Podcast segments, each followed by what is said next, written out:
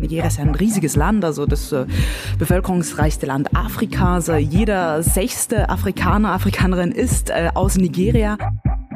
Es hat also jahrelang nicht die Aufmerksamkeit bekommen, die es so gesehen verdient hat. Das ändert sich aber gerade.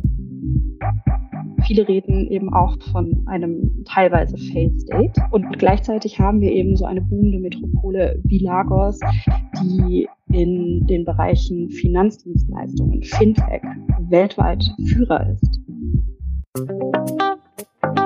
Afrika. 55 Länder. Konstruktiv und differenziert. Das ist der 55 Countries Podcast mit Julian Hilgers. Hallo und herzlich willkommen zu Folge 24 von 55 Countries. Vielen Dank fürs Reinhören. Am 25. Februar wählt Nigeria einen neuen Präsidenten. Und natürlich sind solche Wahlen politisch und für die Menschen im Land sehr wichtig. Für uns sind sie aber vor allem eine gute Gelegenheit, Nigeria mehr in den Fokus zu nehmen. Denn ich finde, dafür, dass es das bevölkerungsreichste Land des Kontinents ist und ein politisch und wirtschaftlich strategisch sehr wichtiges Land für die Zukunft, hören wir hier in Deutschland wirklich wenig aus Nigeria.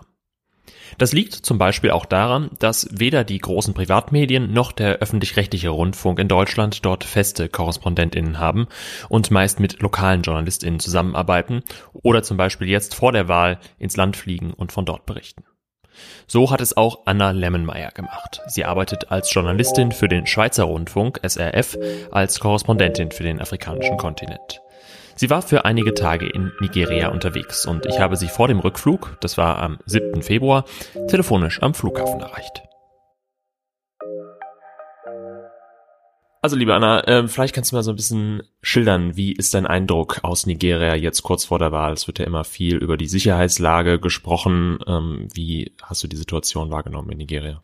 Ganz ehrlich, ähm, die Sicherheitslage ist im Moment gar kein Thema, weil es nämlich äh, viel dringendere Themen gibt. Es, ähm, die äh, Zentralbank von Nigeria hat einen Notenwechsel wollte die durchführen, aber das hat nicht funktioniert. Also eigentlich hätten bis am 1. Februar die alten Noten alle auf der Bank abgegeben werden sollen und dann hätten neue Noten kommen sollen. Das ist aber nicht passiert. Also es sind weder die alten noch die neuen Noten sind im Umlauf. Die Leute haben hier einfach keinen Zugang zu Bargeld. Das heißt, es sind endlos lange Schlangen vor den Bankomaten. Ähm, auf dem Land haben die Leute gar keinen Zugang zu Geld und Nigeria ist eine Wirtschaft, die auf Bargeld ähm, basiert. Also deswegen, das ist ein Riesenthema im Moment. Das gleiche ist mit dem Benzin, obwohl Nigeria eines der größten Erdölexporteure der, der Welt ist. Ähm, mangelt es an Benzin, weil Nigeria keine eigenen Raffinerien hat.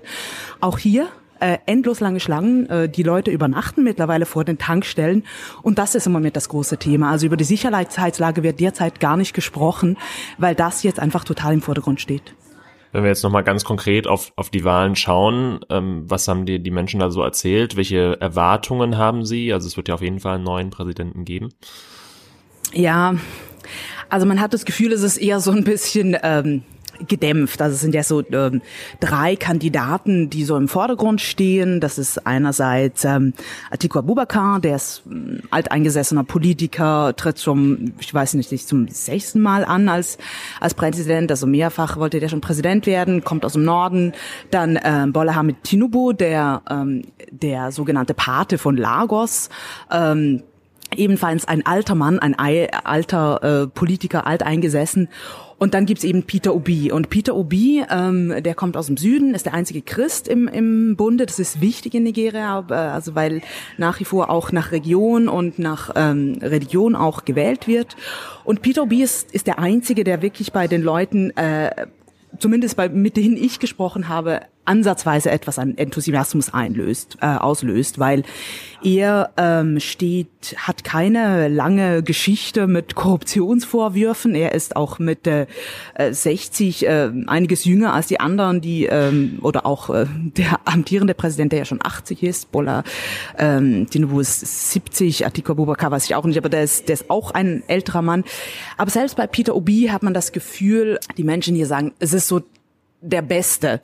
Aber es ist jetzt nicht so, hey, ja, total super. Also wenn Peter Obi gewählt wird, dann wird alles anders, äh, sondern es ist sehr verhalten, weil halt bis jetzt die Wahlen oder seit es Demokratie gibt in Nigeria, hat das den Leuten nicht wahnsinnig viel gebracht. Du hast es angesprochen, oder? Also Sicherheitslage katastrophal, äh, man hat kein Bargeld, man hat kein, äh, man hat kein Benzin, ähm, äh, es hat keinen Strom. Ähm, deswegen ist es jetzt nicht so, dass die Leute da sich ähm, irgendwelche äh, Sachen ausmalen, dass nachher alles total viel besser wird. Aber man merkt schon, also Peter Obi, das ist der Einzige, der da zumindest ansatzweise etwas an Enthusiasmus äh, bei den Leuten auslösen kann, vor allem bei der jüngeren Bevölkerung. Hast du denn irgendwelche Ideen oder Eindrücke bekommen, was so die Stellschrauben sind, an denen man drehen müsste, damit Nigeria so ein bisschen wieder auf den richtigen Pfad kommt? Weil so wie das jetzt gerade ja von dir klingt, scheint da ja wenig zu funktionieren. Was sicher äh, hilfreich wäre, wäre, wenn man halt ähm, die Einnahmen aus dem Erdöl ein bisschen äh, gleichmäßiger verteilen würde. Also Nigeria ist ja seit der Unabhängigkeit wird hier Erdöl exportiert, ähm, aber äh, das Geld aus diesem Erdöl, das, das kommt nicht bei der Bevölkerung an. Also man hat eine, eine riesige Armut oder Nigeria ist ja ein riesiges Land, also das äh, bevölkerungsreichste Land Afrikas. Also jeder sechste Afrikaner, Afrikanerin ist äh, aus Nigeria. Also und ähm, trotzdem gibt es hier wahnsinnig viele Menschen, die unter der Armutsgrenze leben. Das sind etwa 40 Prozent der Bevölkerung, also das sind äh, über 80 Millionen Menschen und die haben halt gar nichts gesehen von diesem Erdöl. Und andererseits ist das natürlich auch nicht eine kleine Schraube, wie du sagst. Ja, wenn man ja halt jetzt irgendwie über 60 Jahre äh, Korruption hat, dann ist es nicht ganz einfach, das äh, auszudröseln und zu sagen, ja klar, jetzt räumen wir hier kurz auf, selbst wenn man das wollte. Also selbst wenn ein Präsident, äh, eine Präsidentin kommen würde, die sagen würde, ja, jetzt will ich hier aufräumen. Äh, das sind so äh, äh, alteingesessene äh, Strukturen äh, der Korruption. Das ist schwierig. Das andere ist aber ganz sicher auch, äh, Nigeria ist eine wahnsinnig, hat eine wahnsinnig junge Bevölkerung und all diese Menschen, die haben halt keine Jobs. Also die, die, die äh, versuchen sich, also es ist wirklich beeindruckend, wie Nigerianerinnen und Nigerianer äh, meistens irgendwie zehn Jobs hier haben. Also gerade jetzt hier in, in, in Lagos, der Wirtschaftsmetropole von, von Nigeria. Äh, es ist unglaublich. Aber wenn man natürlich diesen Menschen Menschen eine Perspektive hier im Land geben könnte, weil viele sagen mittlerweile einfach, ich will raus. Also ich, es gibt auch so einen Ausdruck dafür, Jagbar heißt da, also das heißt äh, eigentlich einfach einfach nur weg. Und ähm, das sagen jetzt auch viele. Also sie sehen es irgendwie nicht mehr, wie man es hier im Land äh, zu was bringen könnte. Und das ist sicher so die große Aufgabe, dass man halt diese Dividende der Jugend oder so eine große junge Bevölkerung, Millionen junge Menschen, dass man die irgendwie äh, einbinden kann und auch für die Wirtschaft dienlich nützen kann, das wäre halt die große Aufgabe. Das ist natürlich nicht ganz einfach. Inwiefern ist denn diese Wahl dann vielleicht auch unter diesem Gesichtspunkt für Europa interessant und andersrum, was kann vielleicht Europa auch beitragen zu Stabilität in Nigeria? Ja, eben, also Migration natürlich ein großes Thema, oder? Also ähm, kenne mich in Deutschland nicht aus, aber in der Schweiz ist es definitiv so, dass äh, Nigerianer, die versuchen in die Schweiz zu kommen, die haben fast keine äh, legalen Möglichkeiten. Also äh, das ist sicher etwas, was man machen könnte, äh, gerade auch ähm, in Hinblick auf eine alternde Gesellschaft in Europa und eine sehr junge, sehr aktive Gesellschaft in Nigeria. Das andere ist natürlich auch, äh, wenn man den ganzen Erdölsektor anschaut, wenn man da auch äh, mehr verlangen würde, also was an, an Korruption und so weiter an, äh, belangt, da sind ja Riesenkonzerne, also europäische Konzerne oder Shell ist wahnsinnig groß hier, wenn man das sieht, wie viel Profit Shell hier macht und wie wenig hier bei der Bevölkerung ankommt. Gleichzeitig ähm, wird das Land unglaublich verschmutzt. Ich war im Niger-Delta unterwegs und ich muss sagen, ich war wirklich geschockt, wie groß die Verschmutzung hier ist. Und all diese äh, Gewinne fließen dann ja auch nach Europa zu den Konzernen. Ähm, also wenn man da irgendwie auch Auflagen stellen würde, gemeinsam mit der äh, nigerianischen Regierung, ja, so, äh, so etwas in die Richtung könnte ich mir vorstellen, was da Europa auch machen könnte. Hm. Vielleicht als letzte Frage, gibt es etwas, was dich optimistisch stimmt, dass sich Nigeria nach der Wahl in eine äh, positivere Richtung entwickelt?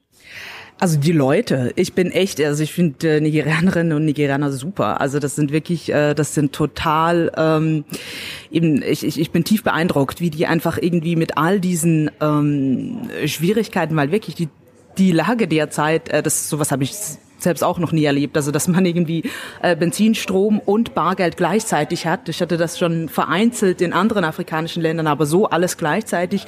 Und wie die Leute da einfach, die, ich finde, Nigerianerinnen und Nigerianer haben einen extremen Drive drauf und, und sind ähm, äh, da, da ist unglaublich viel Potenzial, finde ich, eben auch mit der ganzen jungen Bevölkerung. Also deswegen, ja, das, das stimmt mich optimistisch. Halt die, die jungen Menschen, ähm, die, die was anpacken wollen wenn es irgendeine äh, ein, eine Politikerin, ein Politiker äh, schafft, das irgendwie zu kanalisieren, das ja, das stimmt mich optimistisch auf jeden Fall.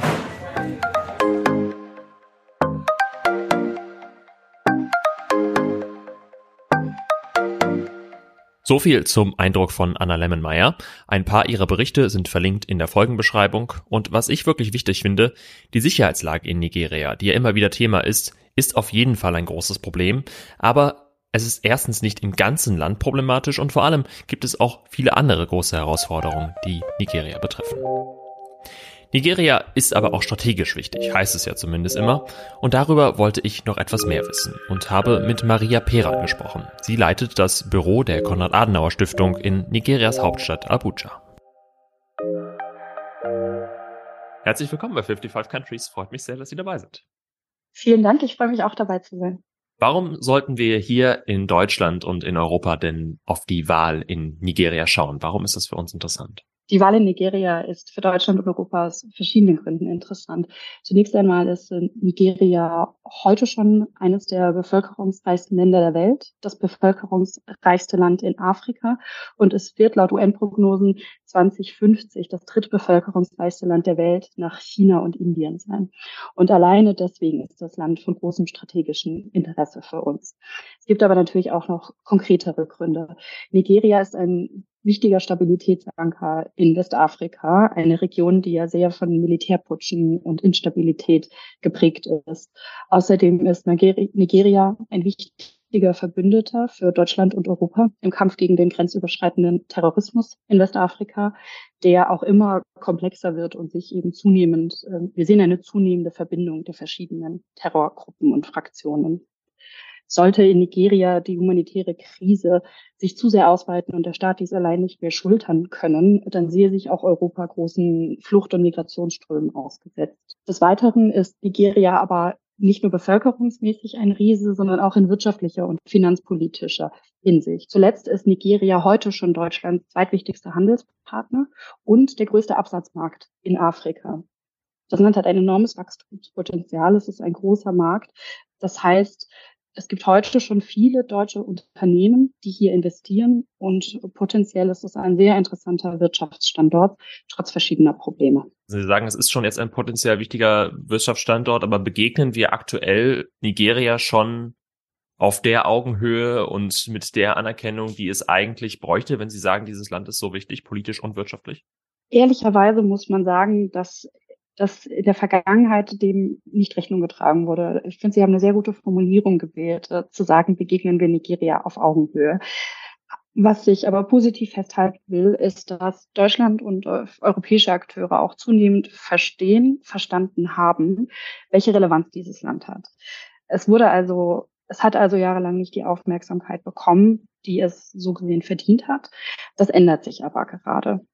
Was würden Sie sich da ganz konkret wünschen? Also was muss politisch und wirtschaftlich passieren? Also politische Beziehungen, aber auch Investitionen von deutschen Unternehmen, die vielleicht sagen, ah, Nigeria total gefährlich, mache ich nicht. Also was würden Sie sich da konkret wünschen, was da passieren muss? Zunächst einmal auf der politischen Ebene äh, dürfen äh, dürfen deutsche, dürfen europäische internationale Akteure durchaus auch direkter mit Nigeria, nigerianischen Vertretern kommunizieren. Außenpolitik ist interessengeleitet und die Nigerianer können das auch abhaben. Ähm, die Kommunikation sollte auch dahingehend verschärft werden, dass man eben einerseits ganz deutlich über Erwartungen und Interessen spricht, aber auch gemeinsam nach, nach Unterstützung der nigerianischen, aber auch insgesamt dann westafrikanischen Akteure sucht. Ähm, wir hören hier in den vergangenen Jahren ist viel stärker von afrikanischen Lösungen für afrikanische Probleme die Lösung. Das heißt, dass äh, nicht Fehler, wie sie in anderen Ländern im Rahmen einer Zusammenarbeit oder auch politischen Kooperation getätigt werden, sich wiederholen. Andererseits ähm, braucht das Land ganz dringend privatwirtschaftliche Investitionen, ausländische Investitionen. Und das Investitionsklima ist gemischt. Die Situation im Land ist sehr angespannt und es gibt Regionen, da würde man sicher niemandem empfehlen, zu investieren oder eine Fabrik aufzubauen oder ähnliches. Nichtsdestotrotz gibt es ja genug Positivbeispiele im Land. Und auch Nigeria hat verstanden, dass es seinen Investitionsschutz ausbauen muss.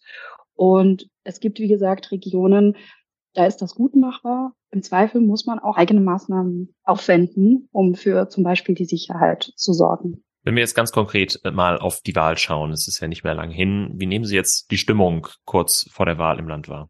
Die Situation zurzeit im Land ist sehr chaotisch.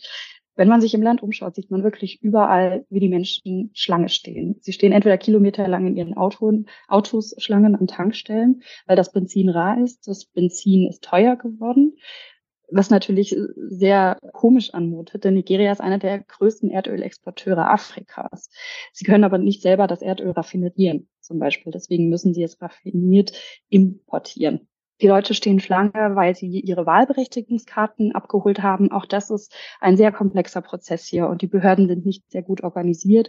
Das heißt, da geht auch mal mindestens ein Tag flöten, bis die Leute diese Karte bekommen, ohne die sie nicht wählen gehen können. Und dann hat Maria Peran auch nochmal auf die schwierige Währungssituation in Nigeria hingewiesen, die wirklich viele Leute vor Probleme stellt. Weil Anna Lemmenmeier das aber ja schon sehr gut erklärt hat, überspringen wir den Teil mal kurz. Insgesamt können wir aber sagen, dass es eigentlich drei emotionale Strömungen zurzeit gibt. Es gibt äh, Resignation. Viele Leute, die gar nicht mehr daran glauben, dass die Wahl etwas ändern wird an der Situation im Land. Es gibt aber auch eine große Gruppe vor allem unter den, den urban lebenden Jugendlichen, die viel Hoffnung in sich hat. Diese Wählergruppe wird immer größer, sie wird wichtiger und diese wünscht sich dringend einen Wechsel und hat eben auch noch Hoffnung, dass diese Wahlen eine Veränderung bringen.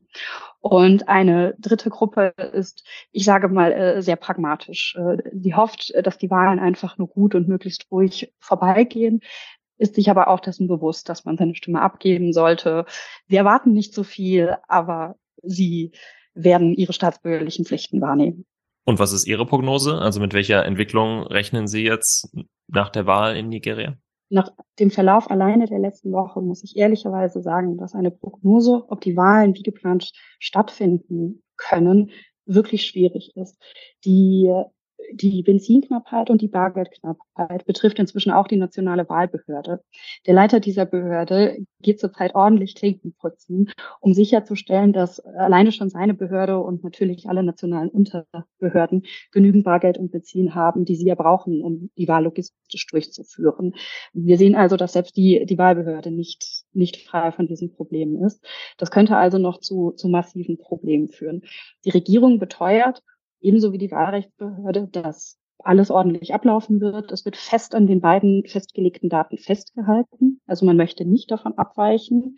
Die Verunsicherung darüber, ob dies aber möglich ist, auch angesichts erwartender Gewalt, politisch motivierter Gewalt, ist wirklich heute schwer abschließend zu sagen. Klar ist aber, dass wir uns alle wünschen, dass die Wahlen wie geplant und möglichst friedlich stattfinden.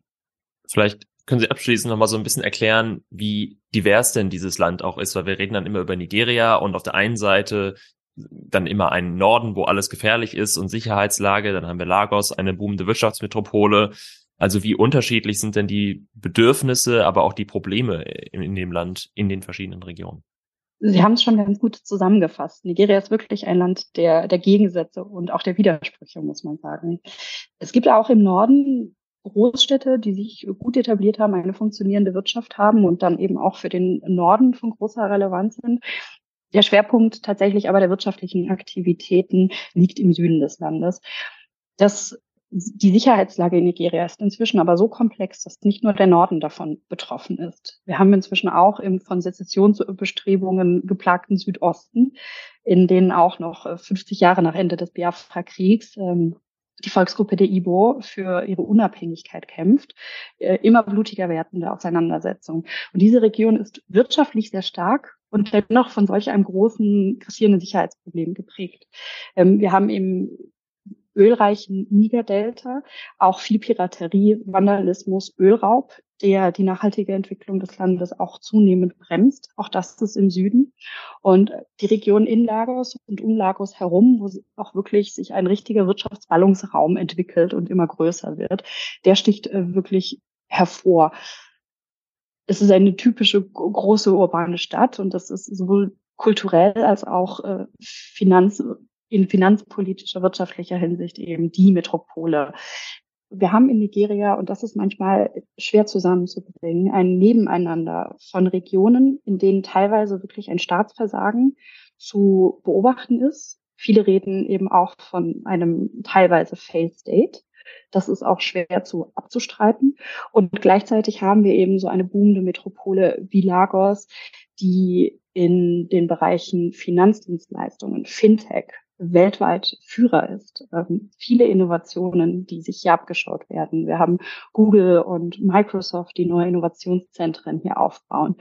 Die Frage ist, wie kann dieser Wohlstand aus Lagos heraus auch in andere Teile des Landes übertragen werden? Wenn denn dieses Land aber dann so divers ist und so unterschiedlich, inwiefern ist es dann überhaupt realistisch, dass es einen Präsidenten gibt nach der Wahl, der es schafft, ein Land hinter sich zu vereinen? Das ist die, die große Frage, die hier alle plagt. Denn ehrlicherweise gibt es, je nachdem, mit welcher Gruppe man spricht, eben unterschiedliche Hoffnungsträger unter den drei Kandidaten, die als einzige eine realistische Chance haben, Präsident zu werden. Man muss ehrlicherweise auch sagen, egal welcher von diesen dreien gewählt wird, es würde immer zu Unruhen kommen können, wenn es einen Kipppunkt gibt. Keiner der drei Kandidaten ist Nigeria-weit so akzeptiert, dass es quasi so etwas wie einen Konsenskandidaten gibt. Und entsprechend können wir, ohne die genauen Details vorhersagen zu können, auch heute schon sagen, dass es definitiv bei großer Unzufriedenheit im, Land, Unzufriedenheit im Land bleiben wird. Was man auch ehrlicherweise sagen muss, ist, dass keiner mit großen, zu großen Reformen und einer plötzlichen Umkehr der Lage im Land rechnet. Dafür ist, ähm, dafür ist die Lage viel zu komplex, dafür sind die Probleme aktuell auch viel zu groß. Vielleicht werden wir aber in der Zukunft äh, zurückschauen und wenn alles gut geht, kann man sagen, dass ein wichtiger Grundstein in diesen nächsten vier Jahren gelegt wurde. Das Gespräch mit Maria Peran hat, wie ich finde, etwas ganz Wichtiges zum Ausdruck gebracht. Nigeria ist ein super diverses Land mit vielen regionalen Unterschieden. Und natürlich ist es wichtig, ebenso über die wirklich verheerende Sicherheitslage und den Terrorismus im Land zu sprechen, wie genauso über den Wirtschaftsstandort Lagos mit erfolgreichen Unternehmen. Zum Abschluss darf natürlich auch in dieser Folge die Perspektive von vor Ort nicht fehlen. Und die kommt von Abu Bakr Adam Ibrahim, ein politischer Analyst und Journalist aus Abuja in Nigeria. The stability of Nigeria is important to the stability of especially West Africa and the rest of the continent. Um, we've had a, a, stable democracy for 24 years, and I think it's um, in the interest of not only Nigeria but the whole world that uh, the elections are peaceful and credible and that peace reigns in Nigeria. Was Abu Bakr aber vor allen Dingen stört, mal wieder geht es auch vor diesen Wahlen in Nigeria nicht wirklich um politische Inhalte, sondern eher um die Personen an sich. Religion, it's regionalism, it's uh, who is who is the uh, better qualified candidate, who is younger, who is older. Von jung kann in Nigeria übrigens keine Rede sein. Insgesamt sind von den aussichtsreichen Kandidaten die meisten über 70. Unter den offiziellen Kandidaten findet sich nur eine Frau, die allerdings keine realistischen Chancen hat. Die besten Aussichten hat aktuell Peter Obi, aber auch der ist schon 61 Jahre. Most Nigerians basically just want someone who is going to guarantee their security and their well-being. The challenging candidate, Peter Obi from uh, from the Labour Party, has been a bit more strategic. He has um, relied on data from uh, from uh, different organizations to say, well, this is where we have issues, such as in the economy, in um, in the defense sector. Even though he hasn't uh, categorically articulated what plans he has to provide security for the country, but he has assured that he has a plan. Auf eine der größten Herausforderungen in Nigeria hat Peter Obi allerdings auch keine Antwort in seinem Wahlprogramm, den Klimawandel. Wie viele Länder in Afrika leidet auch Nigeria schon massiv unter den Folgen der globalen Erwerbung und der Klimaveränderung. Besonders schwere Überschwemmungen haben in den letzten Jahren vielen Menschen das Leben gekostet und Tausende das Zuhause. Das Thema wäre im Wahlkampf aber auch aus anderen Gründen wichtig, sagt Abu. Significant because uh, the clashes between farmers and herders um, can be attributed to uh, global warming. The fact that certain regions of the country are getting drier and forcing uh, herders to move into different regions um, of already occupied by people of different religion and different uh, ethnic identities has brought conflicts, right? And you would think that uh, global warming would be a key issue, but it's it's not, which is really unfortunate. Besonders die große junge Bevölkerung in Nigeria fängt deshalb ein wenig an, an der Politik zu verzweifeln. When they say, well, the youth are, are the leaders of tomorrow, and I've been hearing this since I was five years old, that you are the leader of tomorrow. And the people who told me that when I was five years old are still running for offices today. And I find that problematic. Um, you know, I'm I'm 43. I have a son who is 12, and the same people who told me when I was five that uh, that I'm the leader of tomorrow are still there. They are not giving people opportunities. Trotzdem, sagt Abu Bakr, sind vor allen Dingen die jungen Leute durchaus gewillt zu wählen und die Zahl der Wahlregistrierten ist so hoch wie noch nie. Allerdings könnte sich die Sicherheitslage im Land durchaus auf die Wahlbeteiligung auswirken. Uh, we expect that sh should be higher this time, but you know when you consider the security threats and the fact that uh, the electoral offices have been attacked and people have been killed um, for participating in politics or vo voicing any kind of support for the Nigerian state, uh, it's going to definitely affect uh, voter turnout.